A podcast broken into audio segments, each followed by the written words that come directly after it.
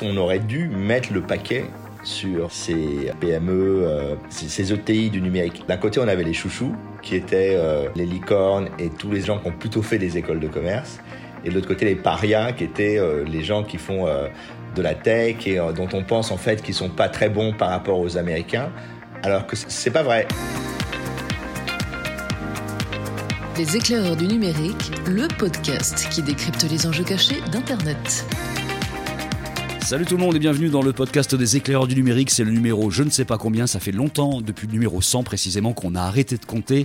Mais une chose est sûre, c'est que depuis le numéro 100, on s'adjoint les services de quelqu'un régulièrement pour être un invité et parler d'un sujet qu'il connaît par cœur. Et on a le plaisir d'accueillir pour une nouvelle édition de ce podcast Tariq Krim. Salut Tariq. Bonjour, bonjour à vous.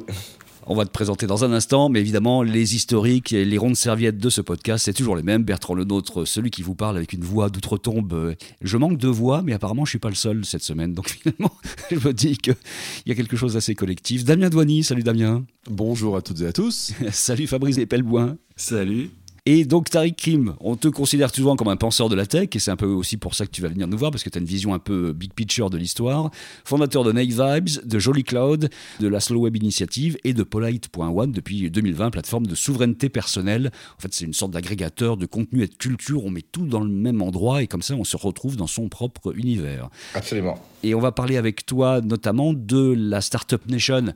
Il y a 900 licornes dans le monde, dont 26 en France. Le prévisionnel, c'était 25 licornes en 2025. Donc euh, tout le monde du côté de la Macronie dit Ok, c'est génial, on a plus que largement réussi le truc. Est-ce que c'est aussi euh, bien que ça, le fait d'avoir 26 licornes aujourd'hui? Est-ce que ça marque quelque chose? Est-ce que c'est un succès de la Startup Nation?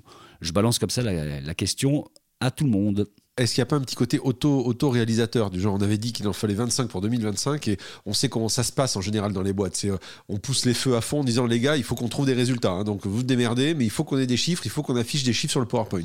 Ça donne un peu cette sensation. Non, ceci dit, c'est vrai que c'est un succès. Hein. Euh, maintenant un succès pour qui exactement? Pour la France? Pas, euh, pas du tout. Euh, pour euh, le monde de la finance, effectivement, pour des tas de gens qui ont entrepris et qui ont réussi, pas forcément au niveau d'unicorn, mais qui ont réussi absolument.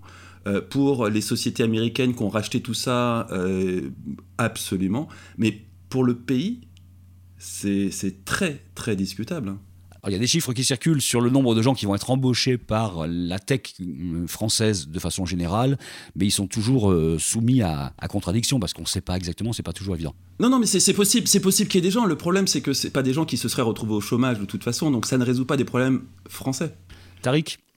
Ben, en fait, le, je dirais que ce qui est, fascinant en fait avec ce qui s'est passé euh, ces cinq dernières années, euh, en fait ces sept dernières années, parce que finalement, euh, si on parle, bon, il faut rappeler peut-être que la Startup Nation c'est avant tout un concept israélien, donc qui est lié au fait que on, on a mis en place un, workflow de où les, gens sortent de l'armée, montent des boîtes, elles sont financées localement, puis avec des fonds américains, et puis elles terminent soit rachetés par des, grandes boîtes euh, américaines de la tech, soit parfois, euh, c'est le cas de Wix par exemple, qui est, euh, qui est entre l'Europe et les États-Unis, vont au Nasdaq. Donc tu as, tu as quand même. Avec quand même une forte propension aussi à la collaboration avec les universités, notamment le Ternion. Oui, oui, oui. La, Startup Nation, c'est quand même. D'ailleurs, il faudrait peut-être qu'un jour on fasse un numéro là-dessus, mais c'est quand même quelque chose de très spécifique à Israël et de, tout à fait intéressant, mais pas évident à comprendre pour des gens qui n'ont jamais été voir sur place comment ça se passait. Hein. C'est pas un concept en Israël, c'est une réalité.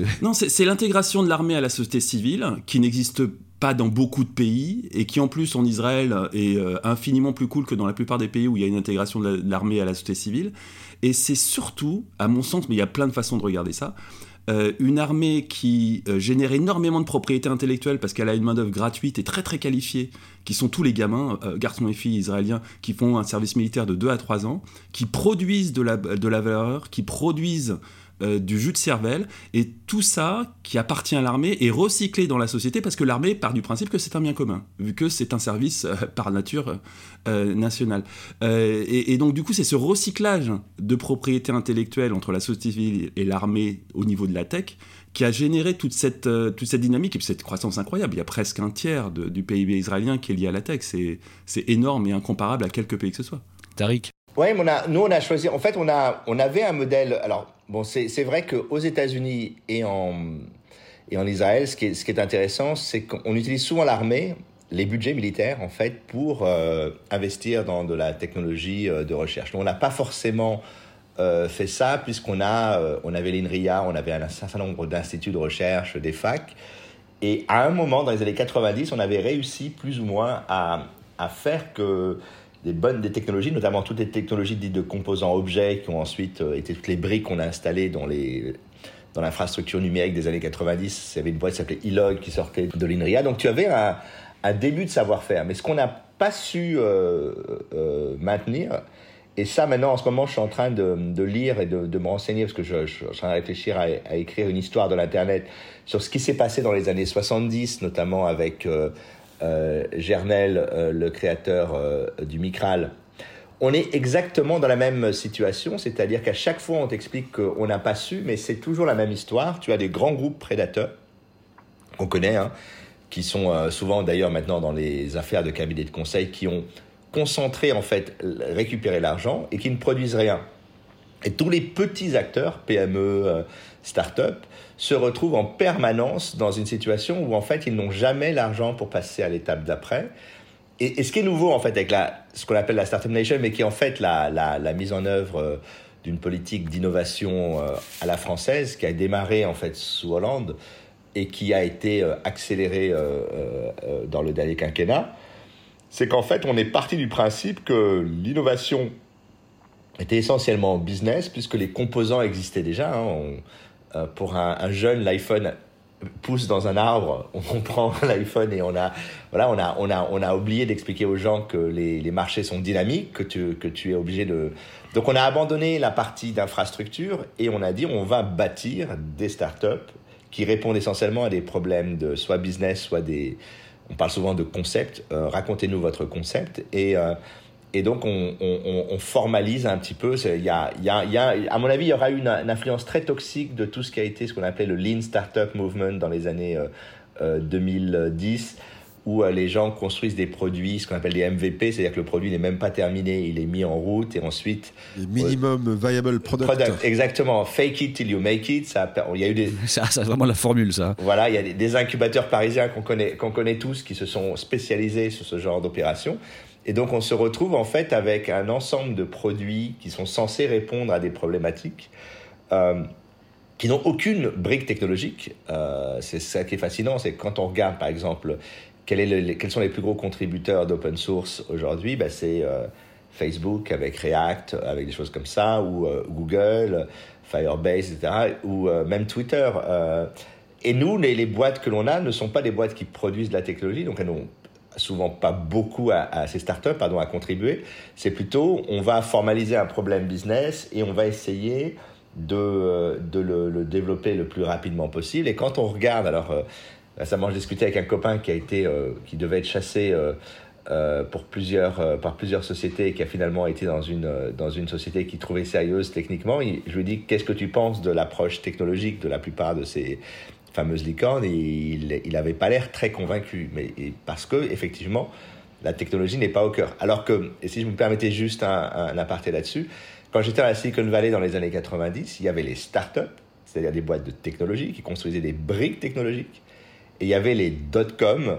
Et les dot-com, c'était les gens qui construisaient un business autour euh, des technologies de l'Internet. Ben, Amazon ayant été le plus connu, Pet.com. Enfin, il y a eu un ensemble de, de boîtes. La plupart d'entre elles ont d'ailleurs craché. Et les seules qui sont restées euh, après la crise, entre parenthèses, ben, ça a été les euh, Amazon, Google, eBay, enfin les, boîtes qui, étaient, qui avaient véritablement développé des, outils de technologie pure qui n'avaient pas uniquement acheté, à l'époque on achetait, euh, on n'achetait pas du cloud, mais on achetait des serveurs Sun qui coûtaient une fortune, des bases Oracle, et, puis on espérait que quelqu'un, un ingénieur qu'on avait sous-traité je ne sais où, ça c'était beaucoup dans la nouvelle économie en, France, allait, euh, allait mettre donner du sens à tout ça. Et aujourd'hui, on a un peu ça où on se dit, bah, on, prend, on prend un peu d'Amazon, un peu de Google, un peu de machin, on fait de la pub sur Facebook, et on se retrouve dans un paradoxe incroyable, c'est que la, et qui est pour moi une, critique que j'ai que fait à travers mes, différentes newsletters, c'est que soudain une grande partie de l'argent qu'on a investi, qui est de l'argent public, hein, il faut il faut pas se leurrer, une grande partie de l'argent qui est investi euh, euh, vient soit de l'Europe, soit de l'État. Via les fonds ou directement par la BPI. Et derrière, une partie de cet argent est reversée en fait euh, euh, chez les producteurs de technologie qui sont en, général plutôt anglo-saxons. Dans ce que tu dis, Tariq, c'est que, en résumé, cette Startup Nation, euh, qui finalement a pris le nom de quelque chose qui existait en Israël mais qui n'est pas comparable, déjà. Euh, ce que tu dis, c'est qu'aujourd'hui, elle est construite sur de l'argile. Elle est construite sur quelque chose qui peut s'effondrer si demain, euh, les briques technologiques qui ne sont pas maîtrisées par les Français, encore moins par les Européens, euh, du jour au lendemain sont fermées ou, ou autres. C'est ça que tu dis finalement. C'est qu'on a construit finalement juste le layer, la couche business sur la base de fondations que nous n'avions pas et que peut-être on n'avait pas envie d'avoir ou pour plein de raisons on n'a pas su avoir, notamment par rapport au, on va dire à l'INRIA ou ce genre de, d'organismes publics qui pourraient éventuellement quand même le proposer, mais on n'a pas poussé la recherche française et qu'en gros aujourd'hui on est peut-être face à euh, des acteurs qui sont finalement inféodés à euh, des technologies autres. Est-ce qu'on peut le dire d'une autre façon? C'est que le, le, concept de Startup Nation française, a quand même été pondu dans les, les prémices de la Macronie par The Family. Donc c'est tout un état d'esprit quelque part. Même avant, même avant. Ah, le, concept, hein, la formulation du concept prêt à l'emploi pour euh, la campagne, ça, ça, sort vraiment de The Family.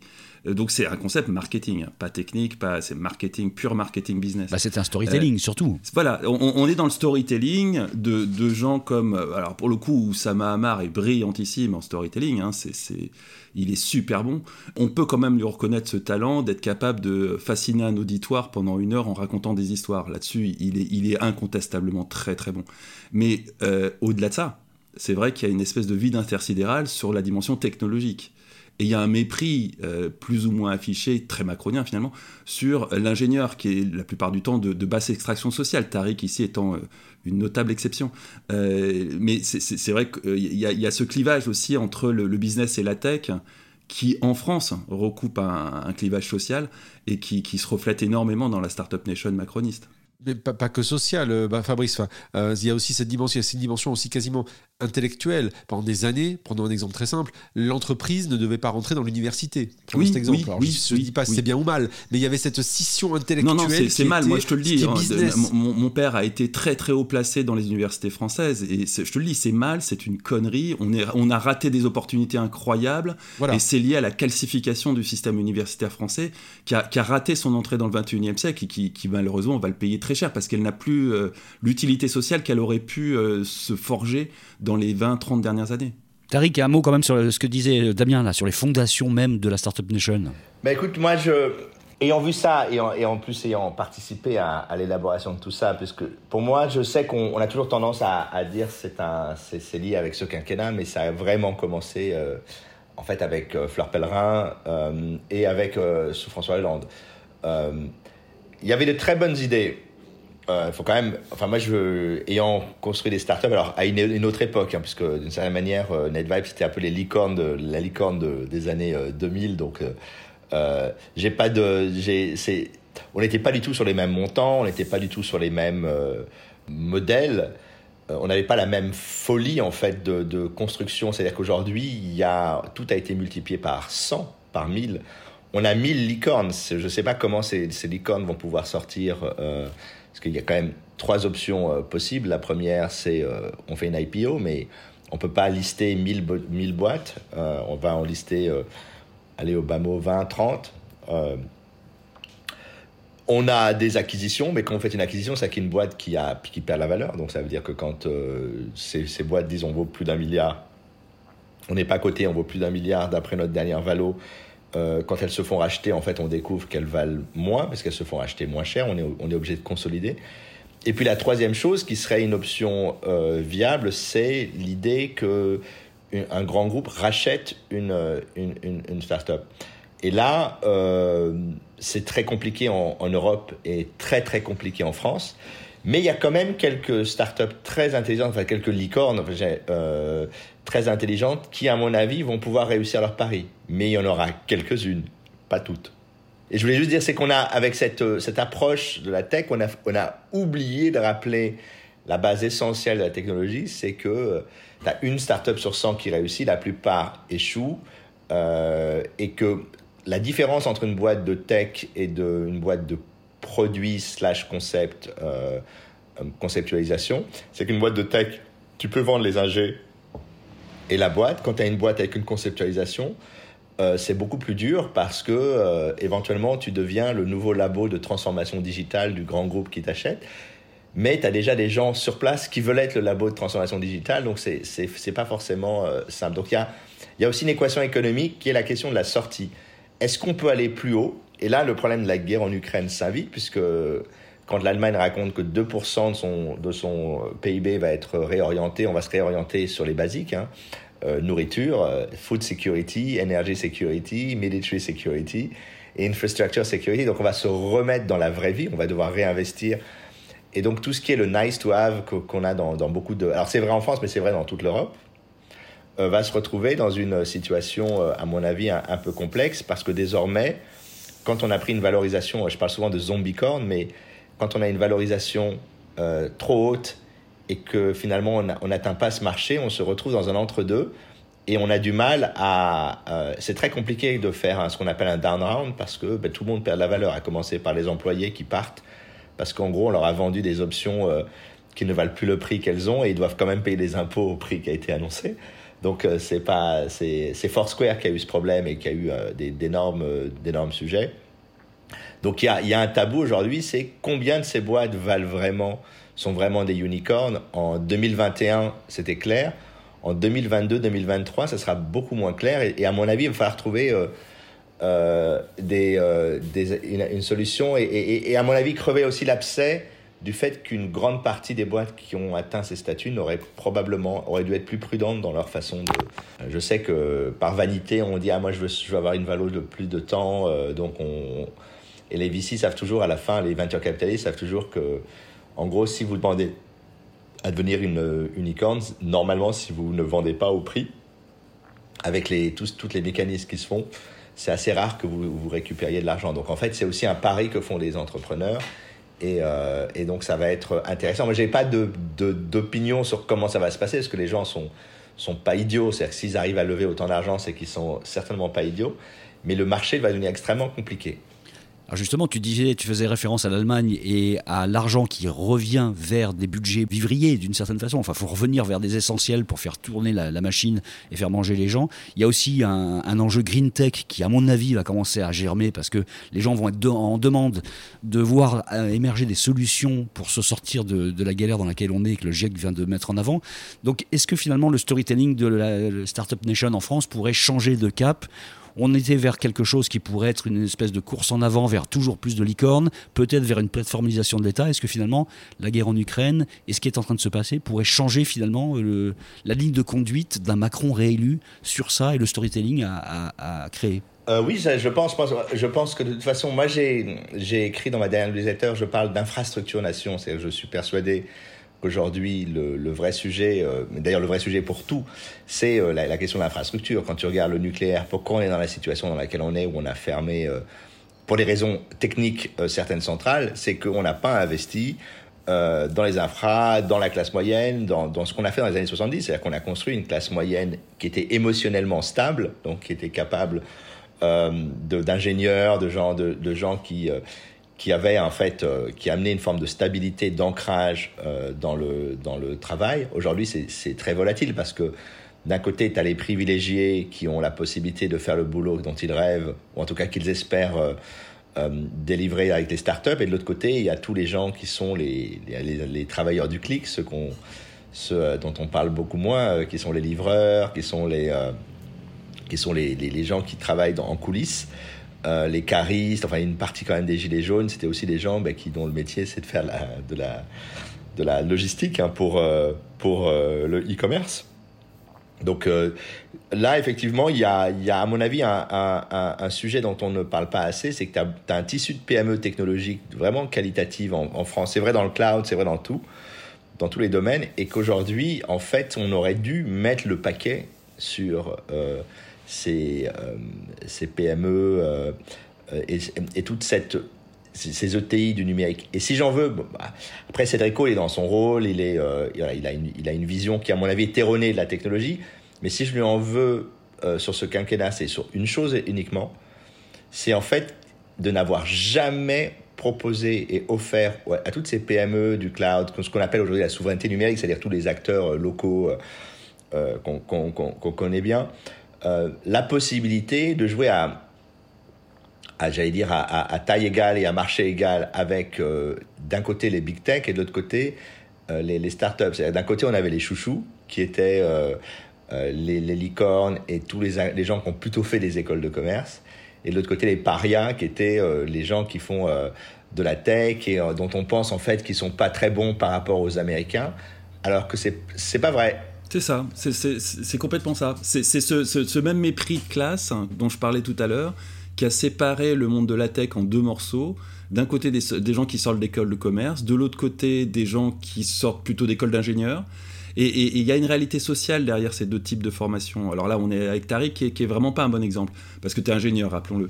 Euh, mais on, a une prédominance de, chez les ingénieurs de gens qui sont soit fils d'ingénieurs, soit issus des classes populaires et qui étaient brillants à l'école et qui ont réussi et qui ont eu un parcours d'ingénieur et qui se sont retrouvés là-dedans parce que c'est un parcours d'intégration évident quand on n'a pas les codes de la société qui dirige pour euh, avoir une ascension sociale. Et puis de l'autre côté, des gens qui sont issus d'écoles de commerce ou de sciences politiques et qui sont quasiment tous, même si Sciences Po a fait des efforts, euh, issus de, milieux dans lesquels papa aussi a fait une école de commerce et on est déjà dans les classes dirigeantes de la société. Oui, tu as une reproduction sociale. Tu as, une forme de reproduction sociale à travers ces deux formations, technique et business, et tu as cette forme de mépris propre à la Macronie, et on ne peut pas accuser Macron, c'est quelque chose de beaucoup plus global que ça, euh, de mépris de la fonction business sur la fonction tech, dont l'une des traductions est effectivement ce discours dégueulasse de non mais euh, les Français sont pas bons, il vaut mieux aller travailler avec les Américains. Euh, et, qui donne la situation actuelle, le clivage au sein de la tech et cette startup nation qui en fait est, même pas bicéphale parce qu'il y a la, partie qui devrait représenter la vraie tech, les gens qui vraiment ont les mains dans le cambouis, elle, n'existe pas, elle est invisibilisée. Mais alors moi je le verrais un peu différent parce que mm, y a, euh, tu vois, on parle aussi de gens qui ont fait normal sup, polytechnique, etc. Donc c'est c'est en fait, tu as deux types de mentalités. Et je dirais même tu as trois types de mentalités dans, une, dans, dans, la tech. Tu as les gens qui font. Quand tu. tu bah, on est, euh, c'est le côté un peu entrepreneurial, mais aussi builder. C'est-à-dire que, quel que soit le problème, par exemple, on en avait discuté quand il y avait eu, vous rappelez, Stop Covid. La première chose à laquelle on réfléchit, c'est comment on pourrait faire ce projet. C'est-à-dire qu'on a cette idée de comment ça pourrait se faire techniquement. Voilà. Il y a une vision qui est plutôt une vision de consultant, de benchmarker c'est je vais regarder ce qui a été fait, l'état de l'art, et je vais m'inspirer de l'état de l'art ou je vais choisir un prestataire qui correspondra au problème. Donc ça veut dire qu'on est déjà dans le savoir-faire ou le savoir construire et de l'autre côté le faire-faire. Donc ça c'est vraiment un problème. Et puis ensuite il y a les communicants, c'est-à-dire les gens qui ni font ni benchmark, mais t'expliquent le sujet comme s'ils l'ont fait, comme si euh, c'était eux. Et dans une start-up, en fait, il faut des trois une bonne startup a les trois. Elle a la personne qui est capable de benchmarker, la personne qui est capable de bâtir et la personne qui va communiquer. C'est souvent d'ailleurs le, vrai problème des, boîtes françaises, c'est que tu as les super ingénieurs qui sont des bons communicants, mais sur leur, leur domaine de rationalité, c'est-à-dire que tu expliques ce que tu fais. Alors que le communicant va t'expliquer euh, que tu fais partie d'un nouveau monde et t'expliquer ce que tu vas faire. Et là, le problème, c'est qu'on a quasiment que des communicants euh, d'ailleurs, la plupart des ministres ont été, enfin, sont plutôt des profils, comme tu disais, euh, euh, Fabrice, donc école plutôt Sciences Po d'ailleurs, qu'ingénieur. Ça a été très rare. Il y a juste eu NKM qui était l'exception, parce qu'elle est polytechnicienne. Et de l'autre côté, tu as la culture du benchmarking, qui est une culture finalement qui est assez assez proche de la, des sociolibéraux que tu vois aujourd'hui au gouvernement depuis, qui était la, la, génération qui est venue après Jospin, c'est-à-dire les qui était en fait une génération de gens qui, sont passés justement par des cabinets de conseil et qui à un moment donné euh, formalisent les choses et oublient que dans la formalisation, il y a aussi une partie que tu, peux construire. Et donc tu t'entoures de gens qui savent construire. Et ça, à mon avis, on n'a pas eu suffisamment de, gens comme ça.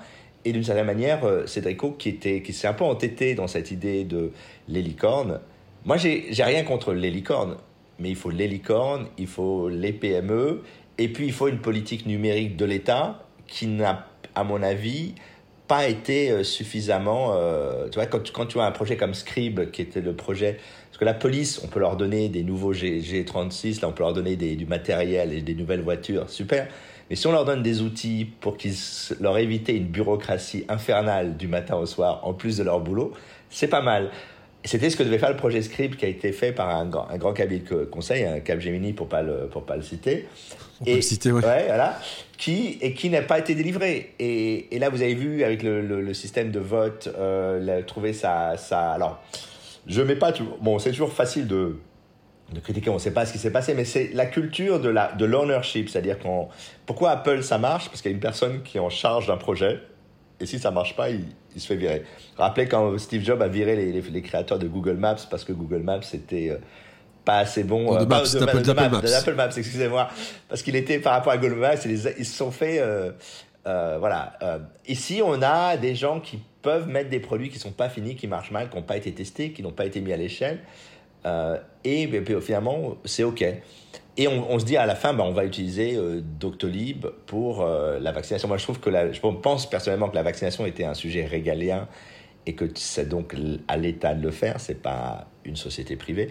Même si finalement, Doctolib l'a fait, euh, l'a très bien fait. Hein. C'est juste que ça pose un vrai sujet dans ce cas-là sur à quoi servent tous les tous les acteurs qui sont censés s'occuper de ça au niveau de la santé publique.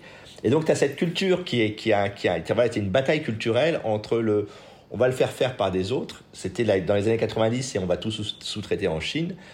Euh, et aujourd'hui, on a, on a vraiment du mal à, quand on fait partie du camp des gens qui pensent qu'on peut faire des choses, ce qu'on nous dit, mais oui, mais les Américains ont dépensé plus. Bah oui, les Américains dépensent plus parce que le gouvernement américain achète euh, 10 milliards, euh, voire quasiment 20 milliards de contrats à Amazon. Donc effectivement, euh, si vous mettez des sommes, on va dire, qui sont euh, pas similaires évidemment en taille, mais qui sont euh, l'équivalent de ce que ça pourrait être aux États-Unis, en France, comme par hasard, les gens vont, et vous les mettez dans les gens qui savent bosser, ben, comme par hasard, vous aurez des résultats.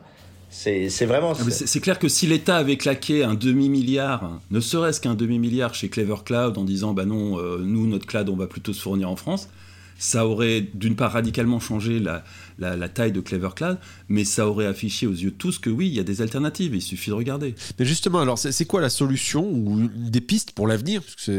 Euh, Est-ce que c'est est-ce c'est au niveau européen? Est-ce que c'est au niveau ne serait-ce que français? Euh, Il faut imaginer, euh, on va dire, des, des, grands plans comme on aimait bien, comme on bien faire dans les années 60-70. Euh, Rappelez-vous le plan informatique. Euh, est-ce qu'il faut faire des grands plans comme ceux-là qui, qui, ont des logiques, on va dire, d'industriels derrière, euh, sans tout casser aujourd'hui? Qu'est-ce qu'il faut améliorer peut-être pour que ça fonctionne mieux et que on, sorte peut-être de cette ornière dans laquelle on s'est mis ou ce faux semblant euh, que pourrait être le demi-succès ou le succès de la, de la Startup Nation qui finalement est peut-être un faux ben, Une seule chose en fait, c'est de l'achat. Euh, c'est de l'achat. Euh, Aujourd'hui, ces boîtes ne, on leur propose des subventions, donc c'est très compliqué à mettre en place. Je ne sais pas si vous avez déjà fait des projets européens, mais c'est compliqué. Et, et c'est normal parce que d'une certaine manière, on veut contrôler que l'argent est bien utilisé. Mais à, force de trop contrôler et de trop contraindre, les gens se retrouvent à avoir de l'argent, mais ils ne peuvent pas vraiment développer ce qui les intéresse. Le seul moyen, ce serait de doubler la, le, volume d'achat euh, pour toutes ces, toutes ces boîtes. Le marché à peu près de la, des alternatives à Office, c'est quoi? 25, 20, 30 millions, on m'a dit. On mettrait 30 millions sur la table en achat. On dit, voilà, on vous achète tous, tous les acteurs, on vous achète une partie des, produits on aurait réglé, doublé déjà la taille de marché, on aurait réglé les, petites guéguerres, parce qu'il y a beaucoup, on voit beaucoup de gens qui, qui hurlent sur la question de la souveraineté, et ils ont raison, mais en même temps, euh, le, vrai problème qu'on a aujourd'hui, c'est qu'il y a quand même aussi pas mal de projets, entre guillemets, euh, franco-français qui sont pas si terribles que ça. Euh, il faut le dire, hein, il y a, et que le meilleur moyen, en fait, de, de séparer le, le, grain de livret, c'est de, de donner à la chance à l'ensemble de ces acteurs et leur donner les moyens de grandir, leur faire confiance et augmenter cette confiance au fur et à mesure. Moi, je, je c'est pour ça que j'étais favorable. Je crois qu'il n'y a qu'une seule candidate qui l'a présentée, c'était Valérie Pécresse, la question des quotas. Pourquoi? Parce que le, le, le on, on, peut dire ce qu'on veut avec les quotas dans la musique, mais ça a sauvé la musique. C'est-à-dire que on a fait une politique de quotas. Euh, et ensuite dans la radio. le cinéma aussi. Et dans le cinéma le cinéma ça c'est quasiment depuis les années 50 où les blockbusters financent le cinéma français. Mais ce que je veux dire c'est que des années après on a eu Daft Punk Air donc on a eu euh, on a eu les succès mondiaux parce qu'on a sauvé la filière. Et nous, aujourd'hui, on a une, question qui est est-ce que l'on étouffe la filière? Est-ce qu'on la laisse, on la réduit à néant? Et ou est-ce qu'on la, on la fait grandir? Et ensuite, la question de l'Europe, c'est, pour la France, comment les entreprises françaises et européennes peuvent utiliser ce marché qui est quasiment, je crois, presque un peu supérieur aux États-Unis en termes de, business pour grandir? C'est-à-dire que si on avait, euh, si on avait maintenant qu'on on, se, remet euh, dans une Europe de la défense, enfin, à voir avec des pincettes, et que les pays vont mettre 2% euh, de leur PIB là-dedans, ça veut dire que soudain, on, a, on va avoir un volume de cash à disposition pour investir dans les infras qui est sans commune mesure avec ce qu'on avait avant. La question, c'est est-ce qu'on l'investit euh, chez Google, Apple, Amazon et tous les autres, ou est-ce qu'on on laisse une chance à nos acteurs locaux? Et ça, c'est vraiment, à mon avis, une politique euh, qui doit euh, faire partie du, prochain, des, prochaines, du prochain quinquennat. C'est-à-dire qu'on ne pourra pas ignorer le fait qu'il y ait des acteurs de qualité en en, France dans, ces domaines. Justement, on en revient au début de ce qu'on disait, parce que ce qui fait la puissance de la Startup Nation en Israël, c'est la puissance de la commande d'État, qui n'existe pas en France. Donc c'est un petit peu ça, en fait. Pour avoir une Startup Nation, ou en tout cas un, écosystème vertueux, il faut aussi qu'il y ait un État qui soutienne derrière par une puissance d'achat. Il y a la conscription aussi, c'est très important, il y a la conscription. Bien sûr. C'est même l'élément central, parce que c'est le lien avec la société civile, c'est au centre de tout, il y a la conscription. Et, et c'est pas un modèle qu'on peut reproduire. Bien sûr, mais il y a aussi il y a un État qui achète beaucoup. Alors nous aussi on achète, hein. il faut faire attention parce qu'on a, on a une politique d'achat, mais c'est une politique d'achat qui favorise des groupes énormes, donc les fameuses grandes SS2I, ESN on dit maintenant, alors que là ce qu'il faut c'est une politique d'achat vers les petites entreprises parce que c'est la base, on, l'oublie, mais Google, c'est deux personnes dans un garage avant d'être ce que c'est, Microsoft aussi. Et que nous, on n'a pas cette vision en France, on pense que il faut que tu sois déjà gros pour être rassurant. Alors qu'aux États-Unis, si tu es petit et tu as plein de bonne volonté, euh, on, pense que tu vas réussir. C'est vraiment un, problème culturel. C'est ce que tu dis, Tariq, c'est l'aspect gros. Ça peut aussi bien être pour les ESN que pour les éditeurs de logiciels. Prenons l'exemple de Microsoft qui équipe euh, Office de plein de ministères. Mais des fois, des, exceptions existent, comme la gendarmerie qui a développé finalement son propre euh, logiciel sur du libre. Mais il faut avoir les compétences pour ça. Et donc, on se, on se remord la queue. Bon, on va terminer comme on le fait régulièrement dans ce podcast par une réponse oui ou non à une question simple. Est-ce qu'à votre avis, dans 5 ans, quel que soit le candidat qui soit élu dans quelques jours, dans 5 ans, le concept même de Startup Nation est toujours là? Est-ce qu'il existe toujours? Est-ce qu'on a changé de, registre et de storytelling finalement dans 5 ans? Euh, Tariq? On a déjà changé de storytelling, on ne parle plus de ça aujourd'hui, on parle de géopolitique, de splinternet, de, même, même aux États-Unis, on est... Euh, euh, même on, parle de métaverse, même, même, même le Web 3 est en train de, s'essouffler un peu. On, sent en fait qu'il qu'on est, qu'on est en train de passer à une autre, un autre âge euh, qui, à mon avis, euh, à nouveau, va, être, va, va recentrer l'argent sur les infrastructures. Damien Non. Je pense qu'on sera passé à autre chose. Ce sera, ça, sera dissous dans la, dans la, dans la, dans la société. C'est un discours marketing, mais par contre, ça ne veut pas dire que euh, ça n'existera pas toujours. Mais par contre, je pense que le terme lui-même, Startup Nation, cette notion-là qui est très marketing, ce sera dissous dans autre chose. Fabrice Non, non, non, je pense que ça va disparaître relativement rapidement. D'abord parce que ça crée un, euh, un, sentiment de frustration chez énormément de gens qui n'ont pas la possibilité d'avoir droit au succès euh, et qui aujourd'hui sont dans une perspective de, de, crever. Et, et, donc afficher de façon récurrente le succès comme modèle euh, ça a des side effects qu'on mesure aujourd'hui dans les urnes et ça va aller en s'accentuant. Donc c'est suicidaire de continuer sur ce storytelling à mon sens. Et non parce que euh, j'en ai peur, on se dirige vers des temps euh, de conflit et de guerre froide et donc on va quand même recentrer sur l'essentiel, c'est-à-dire de la survie. en investissant effectivement sur les infrastructures et sur de la cybersécurité et sur des choses qui ne euh, qui ne souffre pas de storytelling superficiel. en cybersécurité, si euh, tu te contentes de raconter une belle histoire, tu es très vite démenti par les faits c'est quasiment immédiat. Euh, donc, à mon sens, ce concept a, pas trop d'avenir. On va gentiment le laisser mourir. ils l'ont finalement, ce que disait Tarek est très vrai. Ils ont commencé à gentiment le laisser mourir en faisant du damage control. Quant ne fait plus parler de lui. Tous anti-Covid, on l'a gentiment glissé sous le tapis. Et je pense qu'on va faire ça avec l'essentiel du concept de Startup Nation pour passer à quelque chose de de plus essentiel Bien, je posais une question qui appelait une réponse en oui ou en non. Moi, je vais faire, je vais jouer le jeu. Moi, c'est non. Donc voilà. Merci beaucoup. Merci Tariq d'être venu nous voir. Ça fait toujours plaisir de t'avoir dans ce podcast. Tu reviens quand tu veux. Tu sais que ta place est toujours au, chaud ici. Hein. Ben, merci à nouveau de m'avoir invité. À bientôt. À bientôt. Salut Damien, salut Fabrice. On se retrouve bientôt. À bientôt. Puisqu'on est dans une nouvelle formule de podcast, on revient finalement. La nouvelle formule, c'est l'ancienne. En fait, on revient avec une thème, un thème par épisode. Et finalement, c'est pas plus mal. Ça nous laisse le temps de discuter. À bientôt.